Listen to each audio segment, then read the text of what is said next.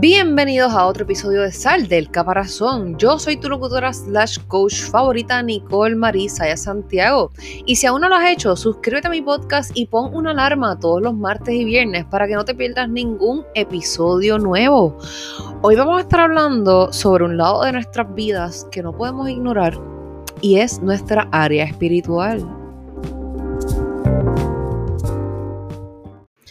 Para mí, el área espiritual siempre ha sido algo completamente importante y realmente hablar de la vida espiritual no quiere decir que tú, tienes, tú te tienes que dejar llevar por una religión, no quiere decir que tú tienes que ser católico, cristiano, evangélico para poder tener una vida espiritual. No tiene nada que ver porque yo no soy nada de esas cosas, yo no voy a ninguna iglesia y aquí estoy siendo una persona completamente espiritual que tiene una conexión con Dios bien bonita. Eh, y otra cosa, si tú no crees en Dios, crees en algo del universo o whatever, pero siempre crees en que hay algo más allá, pues tienes, o sea, puedes desarrollar una vida espiritual que no necesariamente tenga que ser nada que tenga que ver con religión. Así que te invito a que escuches este podcast porque hay muchas personas que no saben de esto, así que quédate escuchando. El área espiritual realmente está íntimamente ligada a nuestra mente. Y es normal que al hablar de esta área se asocie con religiones. Y no estás mal, como que no te equivocas. Pero para fortalecer el, espíritu, no tienes que hacerte de, de esta forma necesariamente. Fortalecer este ámbito es importante, ya que nos puede ayudar a tomar las riendas de nuestra vida. O sea, eso se trata del estado del espíritu frente a las cosas, relaciones, espacios, etcétera también tiene que ver con la forma como reaccionamos ante nuestros sentimientos, acciones, hechos externos que nos pasen, unos provocados por nosotros mismos y otros por otras personas. Sin duda alguna, saber cuidar de nuestro lado espiritual es algo primordial. ¿Sabes por qué? Porque una persona que tiene una mente equilibrada puede afectar los otros ámbitos de la vida, como por ejemplo, este, el lado de ser cariñoso, eh, el lado financiero, el lado intelectual, el lado profesional, etc. Veamos esto de forma más detallada. ¿Será que para desarrollar el lado espiritual es necesario frecuentar la iglesia o un templo? Como les dije ahorita, no, la respuesta es no. Aunque estos lugares eh, son una forma de encontrar el camino para mantener la mente equilibrada, Tener el espíritu equilibrado depende más de nuestras actitudes, gestos y la forma de enfrentar la vida. Pero no creas que esto es fácil. Para conseguirlo debes trabajar a diario y de forma consistente.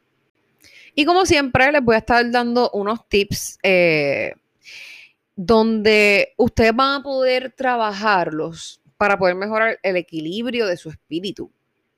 Ok, so el tip número uno es como que, mira, no quieras caerle bien a todo el mundo, no quieras agradarle a todos. Seguramente habrás escuchado muchas veces frases como, mientras más intentas agradarle a las personas, más daño te haces. Primero, es imposible caerle bien a todo el mundo. Segundo, es un gasto innecesario de energía. No vale la pena caerle bien a, a los otros a cualquier costo. La mejor solución es pensar primero en ti, agrandarte y quererte a ti mismo. Estar bien sin necesidad de preocuparte sobre lo que las otras personas estén pensando de ti. Enfócate en ti, solo tú puedes cambiar y transformarte en lo que tú deseas transmitir. Número dos, sé íntegro. El contacto íntimo que podemos generar con nosotros mismos solo nos puede hacer bien.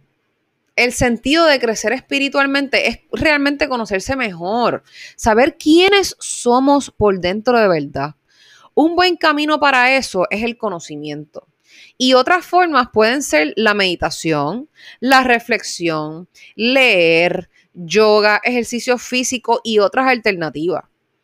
Los caminos que hay sobran para eso. Es más, no es necesario que escojas uno solo, puedes combinar varios con los que te sientas mejor, obviamente, y se adapten a tu pensamiento y a las necesidades de tu crecimiento espiritual. Ahora, recuerda que todo tiene un objetivo. En este caso, equilibrar la mente y el espíritu de tal forma que tú puedas sentirte tranquilo y alcanzar tu paz interior. Tip número 3. Ama lo que haces hazlo perfecto. Y este punto es fundamental. El amor es el motor principal para transformar todo lo que hay a nuestro alrededor. Hacer tus actividades con amor, cariño y aprovechar cada minuto en su totalidad. Hacer cada tarea con absoluto enfoque. Solo puede traer consigo resultados positivos. Tener una mente equilibrada significa, entre otras cosas, tener la capacidad de disfrutar y hacer las actividades y tareas con excelencia, que es lo que todo el mundo quiere. Tip número cuatro, cuida tus palabras. Las palabras tienen poder. Y una frase bien vieja de las madres y las abuelas era esa. Las cosas que decimos pueden hacernos bien como nos pueden hacer el mal. Y por eso es importante cuidar de lo que sale de la boca. Piensa antes de hablar, antes de, de poder zumbar cualquier bala loca. Tienes que decir cosas razonables, inteligentes y que hagan bien a las demás personas. Eso trae consigo resultados positivos tanto como para ti como para los otros. Por otro lado, es importante no dejarnos afectar por las palabras que otras personas lancen hacia nosotros, sobre todo cuando hacen daño. Es súper necesario crear un escudo y filtrar las palabras que queremos dejar que lleguen a nosotros, porque muchas veces son el reflejo de lo que la otra persona lleva adentro. Cuida tus palabras, evita hablar mal, crear chismes o maldecir a los demás. Intenta siempre desear el bien al prójimo. Tip número 5. Sé agradecido, educado y gentil. Aunque en el primer punto hablamos de no preocuparnos mucho en agradarle a los demás, esto no significa dejar de ser gentil, dejar de tener valores. Ser amable con otros hace una gran diferencia en nuestras vidas. Ser educado, amable y gentil realmente nos hace el bien a nosotros mismos, más que a otros. Este camino nos permite disipar ambientes tensos, obviamente, y evitar angustias innecesarias. Esto no significa querer agradarle a las personas, sino que tratar a las personas con respeto. Y por último, pero no menos importante, el tip número 6, busca siempre crecer. Es importante nunca dejar de crecer. No quiero que pienses que crecer es volverte rico, tener un buen puesto o alcanzar cualquiera de las metas que la sociedad define como éxito. Crecer es ser una mejor persona cada día, ser más humano para poder reflejarlo y aplicarlo con las personas que lo rodean. Crece en tu sabiduría, en el respeto y amor propio, en tu dignidad, es lo más importante. Es eso lo que realmente en el fondo las personas admirarán de ti. Es nuestro carácter el que perpetúa. Por eso es bien importante cultivarlo y trabajarlo. Ponlo como algo que tenga prioridad en tu vida. Ahora les voy a contar mi historia personal sobre lo que es mi espiritualidad. Y es que a mí desde chiquita me trataron de enseñar a ser testigo de Jehová, católica, eh, sé lo que es ser eh, evangelista, cristiana, eh, cristiana liberal. Conozco un montón de religiones, pero en ninguna he caído. ¿Por qué? Porque para mí, en lo personal, mi opinión, en las iglesias no es que yo consigo esa conexión. Yo personalmente, hay muchas personas que sí, hay muchas personas que no, yo soy una de ellas. Y yo como tal, siempre sí encuentro y busco mi, relación personal con Dios. Para mí sí existe Dios, Dios el que creó el mundo, el que creó todo, el que, es el dueño de la Biblia, para mí es ese Dios. Pero simplemente no asisto a ninguna iglesia. Pero sí hago todo lo que tengo que hacer para estar clara con Él. Y una de las cosas más importantes, aunque yo sé que este tema es bastante, ¿verdad? Eh, de diferencia para muchas personas, estoy hablando de mi opinión y quiero hablarles bien claro que yo no tengo nada en contra de ninguna otra religión. Yo respeto cada una de las creencias que existe en el mundo. Usted me puede decir X o Y cosas y yo lo voy a respetar, nunca lo voy a juzgar. Eh, es por eso que yo espero lo mismo de, de su parte. Al yo expresarle esto, que nadie se moleste, ¿verdad? Por yo expresar mi opinión personal. Así que nada, para mí, papito Dios, yo le encuentro en mis oraciones todas las mañanas. Le doy gracias a Dios por todo lo que tengo, por todo lo que me permite tener y le entrego siempre todas mis situaciones negativas todas las mañanas. Como que cualquier cosa que esté cruzando mi mente, sea o no negativo, pero es una preocupación o simplemente algo que quiero lograr o whatever, papito Dios siempre te está escuchando. So, por eso yo siempre oro, siempre estoy ahí y para mí no es para mí. Realmente mi propósito es ayudar a las personas en la vida. Por eso es que yo estoy trabajando lo que estoy trabajando, que es coach. Adicional a eso, estoy añadiendo un montón de cosas de espiritualidad a mi vida para poder encontrarme a mí misma y poder ayudar a, mis clientes a encontrarse a sí misma. Es algo bien importante. Uno nunca puede dejar pasar estas cosas. Ahora, ¿qué pasa? Yo me hago cargo de incorporar las oraciones en mi vida, todos los días de mi vida que me despierto ser agradecida y entregarle a Papito Dios cualquier inquietud que yo tenga dentro o cualquier cosa que yo quiera lograr en ese día para que Él lo bendiga. That's it. Y también trabajar en mi propósito.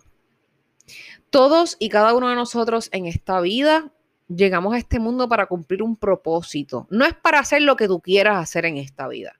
Tú puedes querer hacer lo que tú quieres hacer en esta vida y que no tenga nada que ver con tu propósito. Y tú puedes lograrlo, pero se te va a caer. Todo lo que no está hecho para ti, lo puedes construir, pero se te va a caer.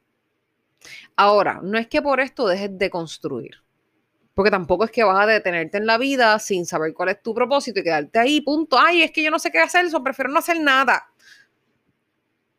Ve acá, ¿quién sale mejor? ¿Las personas que tienen experiencia o las personas que no?